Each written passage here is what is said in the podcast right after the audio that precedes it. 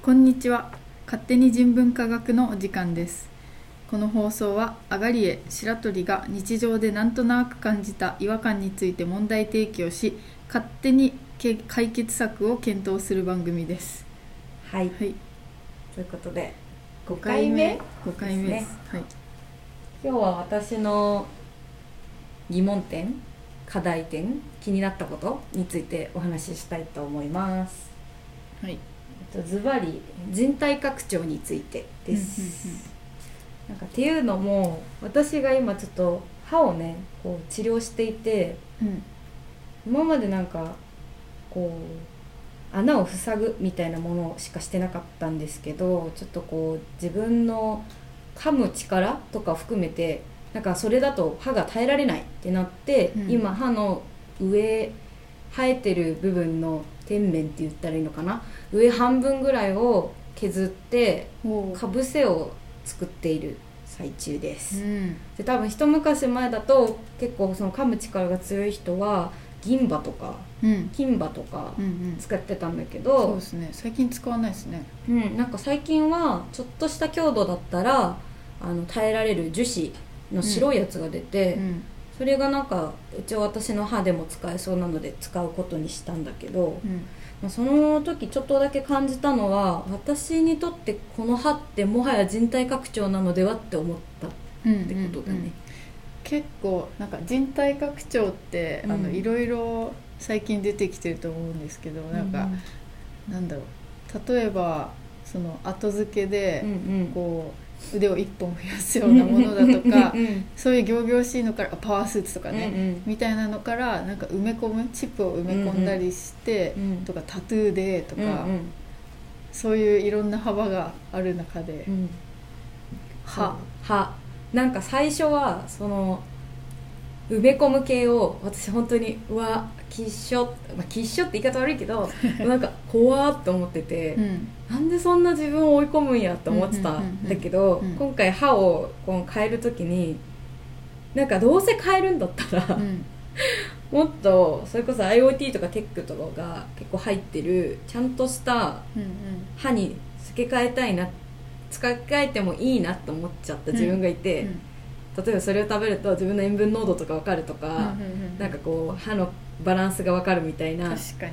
なんかめっちゃ便利じゃんって思っちゃった時にあ私はもうそっち側に行ったんだと思って、うんうん。行ったんだ。行ったんだね、かつての私が、うん。えーって言ってたことは、うん。今の私のこの歯っていう部位においては、うん。全然ハードルがないってことうん、に気づいて。もう歯に何埋め込んでもいいですか？いい気がする。それがなんかちょっとさすがにちょっと知らん人とシェアする情報は嫌だけどうん。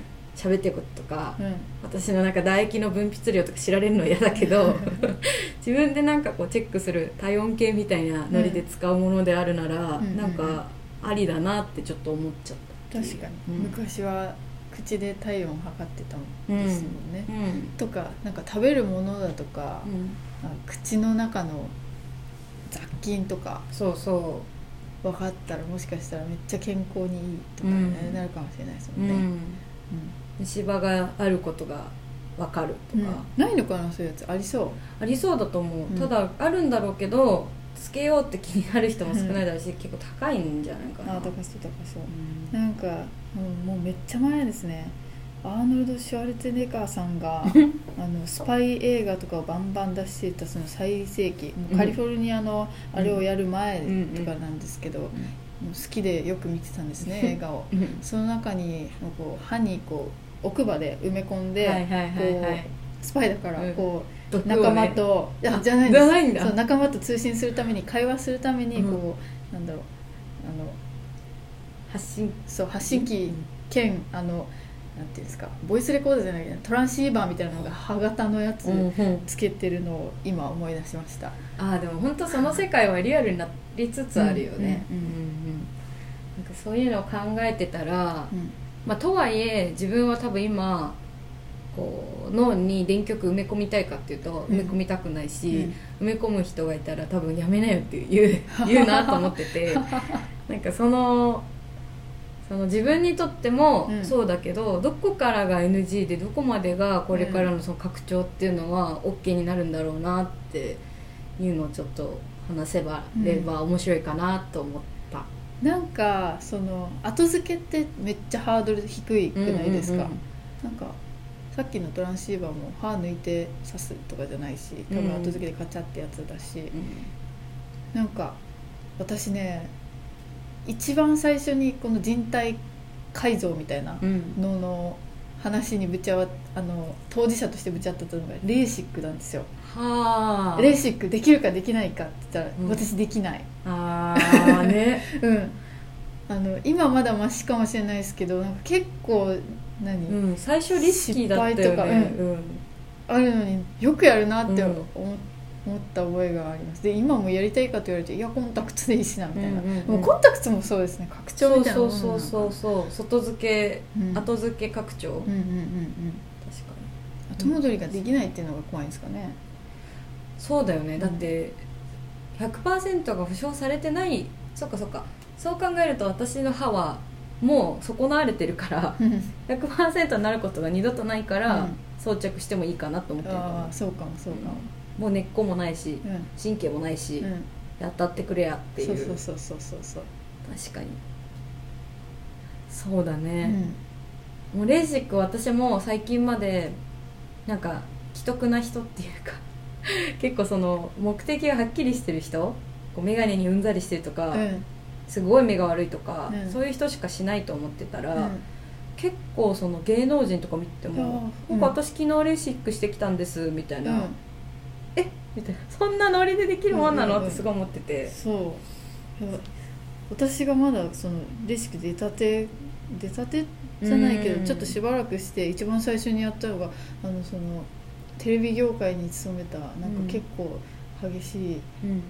あの面白い感じの人で、うんこういう人が飛び込んでいける人なんだって思った記憶があります。私もそんなイメージだった、うん。で最近なんかこう YouTube とか見てると、うん。結構その私結構キャバ嬢さんとかのね、うん。YouTube 見るの好きでうん。見るんだけど、うん。みんな超イージーにさらっと整形するの、ああなるほど。それも見てるとなんかその、私が骨を削る削らないとか、うん。ありえないとか言ってる間にその人はもう4回ぐらい削ってるわけすげえと思って。すげえすげえ。でコメント欄とか見てると私もやりたいですみたいなうん。人すっごいいっぱいいて、うんなんか結構その私たちが思ってた私が思ってた以上うんに、うん。人体拡張っていうのはその美的な方向もそうだしテクノロジーの方向でもそうだけど、うん。割となんかもう普通なのかなって気がしてきてだんだんとはいえ自分の両親とかはそんなんないっていうし、うん。なんかこうどこまでがこれから一般的になっていくのかなってあと思ったりした、うんそうだな。なんかいや宗教みたいなもんだと思いますけどね。結構人口が増えたりとかなんか誰かいっぱいやったらガーンっていきそうな気もしますけどね。確かに。なんかパスモとかスイカとかもさうん。最初はなんか何やあれって感じ。あそうなんだ。いや私は電車がないところで育ったのでね。なんか私今でも覚えてるのはこれからスイカが始まりますって言って、JR はスイカのね絵本みたいなのを作ったの。うん。でスイカペンギンがうん「これを持ってるとスイスイだ」とかいうちっちゃいねうん。リーフレットがあって、うんうん子供だからそういうの好きじゃん。うん。うんなんだか分かんなかったんだけど、うん。なんだろう。初めてでもあウォークマンのとか iPod とか出た時もそうだったんだけど、うん。なんじゃそれって思ってて、うん。物とか切符じゃなくて、うんうん CD とかでもなくて、うん。データを持ってるっていうその概念が理解できなかったの、うんうんうん。でもなんか気づいたら一般的に大きい駅とか普及し始めて、うん。気づいたらみんな使い始めてて、うん。特に通学とかの時に、はいはいはい。なんか逆にそうなると当たり前のものとして提供されるからめっちゃ当たり前で受け入れてたの、うん最初にあんなに不思議だったのに、はいはいはい。だからきっとこういう感じでみんなが当たり前のようにあ顔を変えたり、ーうん。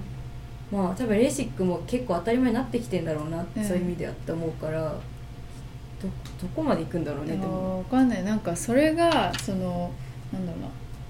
うーんこ大衆の意見ってうん作る側大衆の意見を作る側みたいなのをコントロールうん。の部分もあるじゃないですか、うんなんかわ我々がこう口コミうでん「いいよいいよ」みたいなのを見てうん。こう意識が変わっていくというより「いいよいいよ」っていうのをされて変わっていくような気がしてて。ななんだろうな。なんかね誰か偉い人がね言ってたんですよ。あのこう新しいものを受け入れる時って、うん。そのテクノロジーの発展みたいなのももちろんあるんだけど、うんうん。認知っていうかうーん確がこうかに広まるっていうのがそのなん2つどもえというか確かに。2つだよねみたいなこと言ってて、うん、だからなんかそういうのをいかに作れるかみたいなもういきなりは作れなかったらステップを踏むかみたいな、にうんうんうん。そうだね。うんでもそうやってやってる人がいるんですかね。それを見たらもしかしたらうん。なんかわかるのかもしれない、どういうふうな世界を作っていこうとしているのかみたいな、でちょっとこれから過激なことを言うわけじゃないけど、うん。大衆に向けてそれを発信してる人をちょっとずつチェックしていくのがうん。より近いのかな、うんうんうん。それこそロボット系のにね。のとかとか美容整形系とか。とかバイオもそう。バイオ結構ねすごそうだよね、うん。これから。確かに確かうん。にいやまあ確かに私も親がうん。多分かん拡張身体拡張を普通に受け入れてたら自分はやる気がする。と思った。まあ、ぶっちゃけると私の片方の目はあの整形で整形っていうか、ーうんうんうんうん。なんだっけ埋没法じゃなくてかな？うん。で片目は二重にしてて、うん。でその時は私はその両親が、うん。もうアイプチで二重にしし直してる私を知ってたから、うん。二重の私に違和感がなくなってて。うん。でしかも両親も後天性二重の家系だからあそうでしたね。どうせなるんですそうそうそう。父親が56くらいで急に二重になって、うん自分が目をパッチリしたからかなんかもう「お前もやればいいじゃん」みたいになってきて。そうなの。うんなんかもう私がノリで「整形しようかね」とか言ったらうん「いいんじゃないか」って言った時に私すごいショック受けて、なんで？こんな保守派の父親があ OK ーっていうぐらいライトなんだと思って、まあ強がりだったのかもしれないけど。でも結構それに衝撃受けてああじゃあややろうって思ったところがあったから。え言ったんですか？それもあいや。したよってあ全然もう普通に。あ「止めてきました」つって。ーうん「玉止めしてきました」玉って言って。こことここで2点で止めました。みたいな。へ「おえー」とか言われたけどもう今なんか全然何も思ってーないみたい、うんうん確かに。だから自分も自分がこの人が言ったらそうかもしれないって人が言ったら普及するのかな。うん。うん分かんないけど。まあ想像ができないから何が起こるかわからないから嫌だっていうだけで、確かに。事例がいっぱいあったらねいいかと思うもんね、はい。じゃあちょっと今日のまとめじゃないけど。なんか人体拡張っていうか人体改造みたいな感じですそうだね、ん。そうだね。うん。人体拡張人体改造が、まあ、どこまで受け入れられるようになるかなっていう話に関しては、まあ、認知度が全てだからうん。結構そういう人をチェックして動向を見ながらうん。いろいろトライトライっていうか、まあ、事例が増えていくのを待つって感じかしら。そのその時にはそう。次の何かまた新しいのが出てる。出てるに違いない。細胞拡張とか、きっと。